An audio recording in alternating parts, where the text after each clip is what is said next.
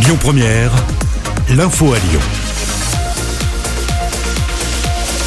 Bonjour Loïc, bonjour à tous. Un dramatique accident de la route hier soir à Lyon.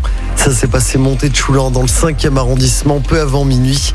Le conducteur du véhicule est décédé sur place. Deux autres occupants de la voiture ont été blessés et transportés à l'hôpital. L'âge des victimes n'a pas encore été communiqué. Les psychologues manifestent à Lyon tout à l'heure. Les syndicats réclament notamment un libre accès pour tous, sans prescription médicale ainsi que des créations de postes.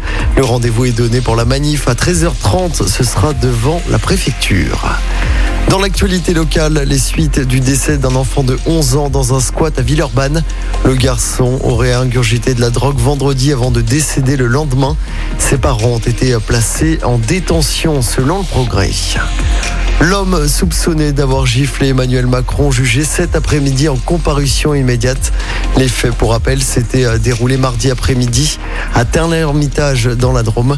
Un geste qui avait été condamné par l'ensemble de la classe politique. Son complice qui avait filmé la scène va recevoir une convocation en justice pour la fin du second semestre 2022. Les deux suspects risquent jusqu'à trois ans de prison et 45 000 euros d'amende. AXA va verser 300 millions d'euros à 15 000 restaurateurs pour couvrir leurs pertes dues au Covid. L'annonce a été faite ce matin par le directeur général du groupe.